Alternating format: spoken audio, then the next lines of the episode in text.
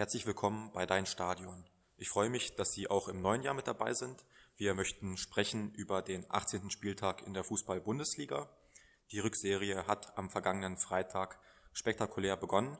Der FC Bayern verliert Corona geschwächt gegen Borussia Mönchengladbach und Borussia Dortmund dreht ein Spiel, das schon verloren schien. Darüber möchte ich sprechen mit meinem Gast. Er ist Stadionsprecher der deutschen Fußballnationalmannschaft und als Kommentator unter anderem bei The Zone und Sport 1 zu hören. Herzlich willkommen, Oliver Forster. Freue mich sehr. Grüß dich, hi. Olli, dann lass uns doch gleich mit den Bayern beginnen. Es war eine turbulente Woche beim Rekordmeister.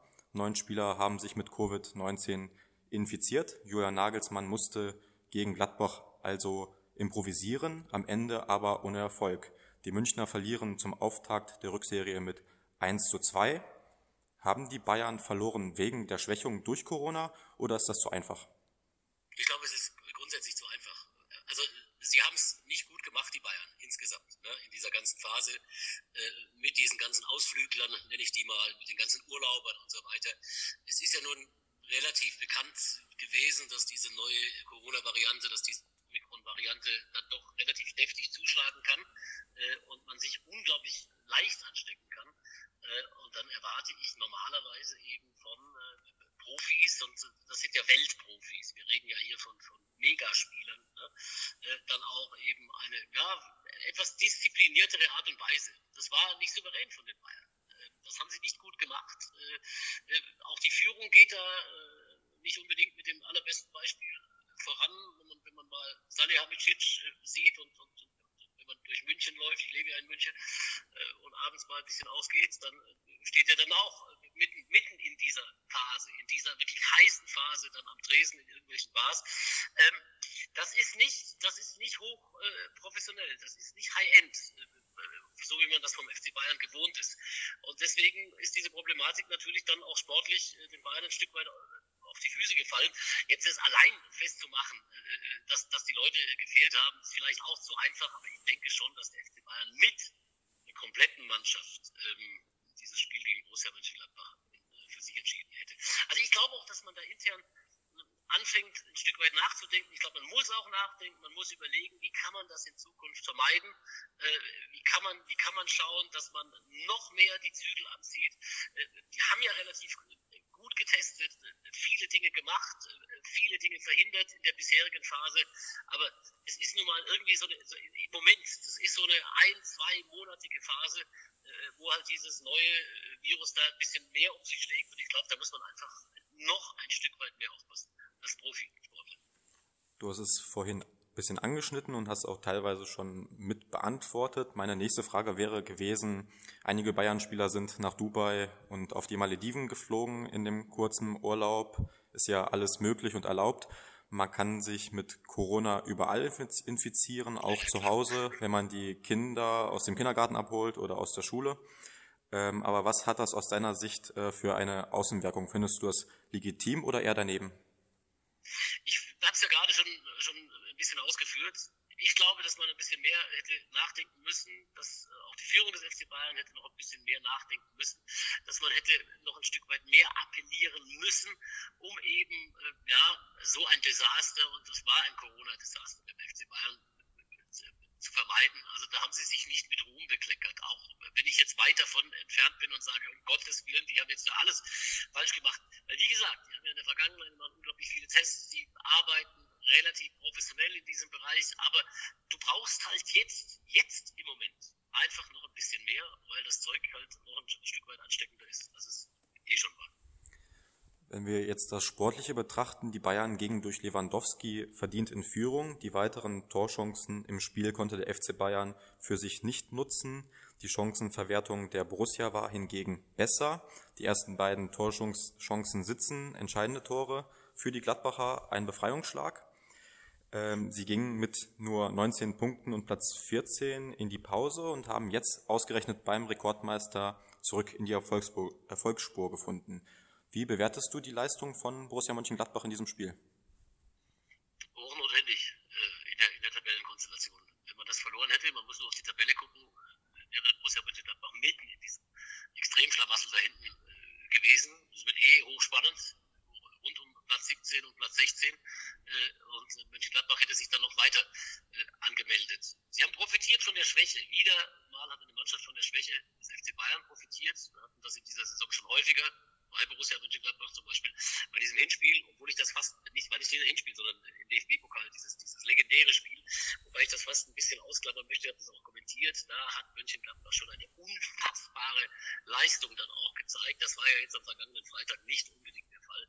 Ähm, hochnotwendiger Sieg für Borussia Mönchengladbach, aber eher der Schwäche der Bayern geschuldet, die das eine oder andere halt in dieser Saison schon haben liegen lassen. Ne? Sie Heimspiel gegen Eintracht Frankfurt beispielsweise, wo sie auch zu wenig aus ihren Möglichkeiten gemacht haben. Und, und, und. Da gibt es einige Dinge.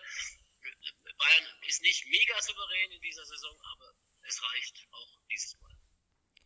Die Gladbacher waren vor der kleinen Winterpause in der Krise, haben ähm, dem sportlich, neben dem Sportlichen auch die ungeklärte Vertragssituation einiger Spieler äh, gehabt, die für Unruhe gesorgt hat. Dem Verein, den Verantwortlichen Max Eberl, war es wichtig, diese Dinge vor dem Rückrundenstart zu klären. Und es gibt nun Klarheit, Ginter und äh, Zakaria verlassen den Verein, spätestens im Sommer. Wie wichtig sind aus deiner Sicht diese klaren Verhältnisse und der erfolgreiche Rückrundenstart für Borussia Mönchengladbach und denkst du, dass die sportliche Krise damit überwunden ist? Also ich drücke dem Max Eberl unglaublich die Daumen, weil ich sehr viel von ihm halte man hat schon gehört, wenn man so ein bisschen die Ohren aufgemacht hat, äh, im Verlauf der Hinrunde, dass es da in diesem Verein zu großen Spannungen gekommen ist, wegen eben vieler ungeklärter Vertragssituationen. Jetzt hat er mal zwei äh, Sachen äh, geregelt und bei zwei Sachen ist, ist eher klar, wohin die Reise geht. Nach meinen Infos gibt es aber immer noch ein paar ungeklärte Vertragsverhältnisse bei Borussia Mönchengladbach. Also es wird noch ein Stück weit ja, eine Arbeitszeit, die er leisten muss, äh, ist keine einfache Situation, äh, wenn du spürst, äh, möglicherweise spürst, dass dann halt dann doch im Kader einige dabei sind, die dich nicht als erste Adresse sehen und äh, dass dann Unruhe in so eine Mannschaft hineinkommen kann, ist schon, ist schon denkbar. Also das ist gar nicht so einfach, das jetzt auszubügeln und dort wieder das ganze Ding in die Spur zu bringen. Äh, wie schön sie spielen können, haben wir, ich habe es angesprochen, im DFB-Pokal gesehen, bei diesem großen Erfolg gegen den FC Bayern. Äh, was möglich ist in Mönchengladbach, haben wir da gesehen. Und es ist ein bisschen schade, dass es, dass es nicht dazu gekommen ist, dass ich das ganz äh, entfalten konnte. Äh, ein Stück weit Pulverfass in Sachen Vertragsfragen und für Eber sehr, sehr viel zu tun. Vielen Dank für die Einschätzung. Dann wechseln wir fix zum nächsten Spiel. Borussia Dortmund hat gegen Eintracht Frankfurt 2 zu 0 zurückgelegen und am Ende doch noch gewonnen. Es war eine Aufholjagd, die überraschend kam. Die Eintracht war die ersten 60 Minuten sehr konzentriert, hat sich dann aber plötzlich fast nur aufs Verteidigen konzentriert, was den BVB zurück ins Spiel gebrachte, gebracht hat. Wie hast du das Spiel gesehen? Es ist äh, für Borussia Mönchengladbach, äh, für Borussia Dortmund, sag ich schon Mönchengladbach, die ganze Zeit Mönchengladbach gesprochen, also Borussia Dortmund ein unglaublich wichtiger Erfolg. Äh, überhaupt keine Frage. Erfolg der Mentalität. Äh, es gab diese, diese relativ aggressive Nummer da von äh, Erling Haaland, äh, äh, diese, diese äh, doch ja sehr heftige äh, Wortwahl dazwischendurch, obwohl das ja im Fußball irgendwo auch ein Stück weit dazugehört, als, als, als, als Fingerzeig für so eine, für so eine Aufholjagd.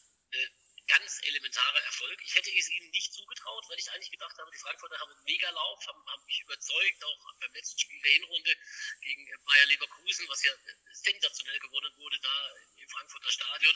Und deswegen habe ich äh, tatsächlich an die Frankfurter geglaubt und sind ja dann auch tatsächlich in Führung gegangen, äh, haben es dann aber verschlafen, das Ding, das Ding wirklich äh, fix zu machen, festzumachen.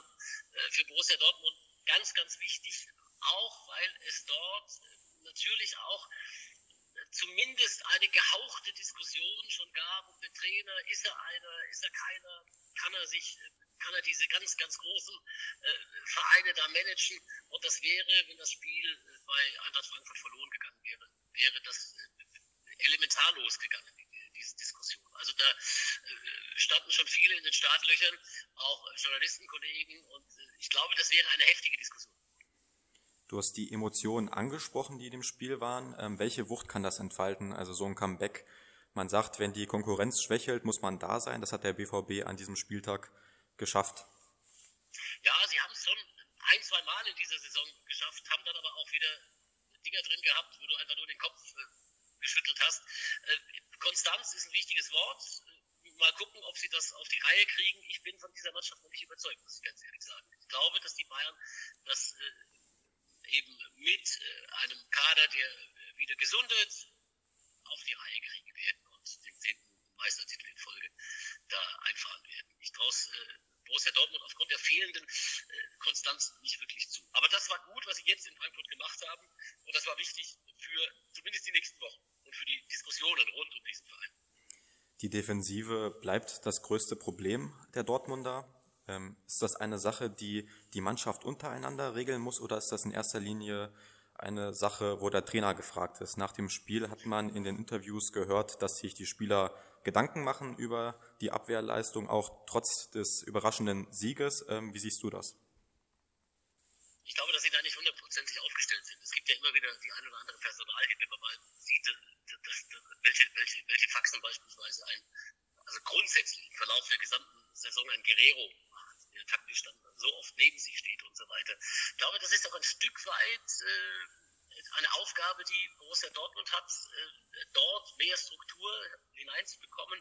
Und ich glaube, äh, auf, dem, auf dem Transfermarkt muss man nicht nur schauen, dass man einen, einen äh, adäquaten Nachfolger für Holland finden wird, sondern man muss auch gucken, dass man da auf der einen oder anderen Position hinten äh, mehr als Ergänzungsspieler noch dazu holt.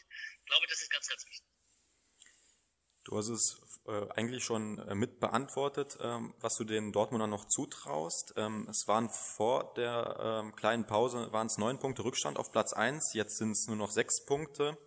Dann gibt es noch den unberechenbaren Faktor Omikron mit dabei, wo quasi bei allen Vereinen praktisch Spieler ausfallen können, könnten. Ähm, denkst du denn, dass diese neue Corona-Variante vielleicht ähm, den Wettbewerb ein bisschen verändern könnte, sodass dann auch äh, unvorhersehbare Dinge passieren, mit denen man jetzt nicht rechnet? Wir sind also schon Fußballvirologen, in Anführungszeichen. unglaublich schwer, unglaublich schwer einzuschätzen. Wenn ich das richtig äh, äh, realisiere, ist das jetzt eine Geschichte, die in den nächsten zwei, drei Wochen noch ein bisschen heftiger wird und dann aber auch sehr, sehr schnell verschwinden wird. Ähm, also zumindest diese Welle, zumindest die, diese Variante. Ähm, und äh, ich glaube, wenn, wenn sich das nicht ziehen sollte, also wenn das keine langfristige Angelegenheit wird und möglicherweise der ein oder andere Verein ein oder zweimal nur davon betroffen ist, glaube ich, wird Omikron nicht wirklich maßgebend sein für den, für den Verlauf der Saison. Sollte das länger andauern, Virologen Unrecht haben im Allgemeinen und das äh, sich noch zwei, drei Monate hinziehen, dann könnte es natürlich werden. Vielen Dank für das Gespräch. Sehr gerne, mein Lieber.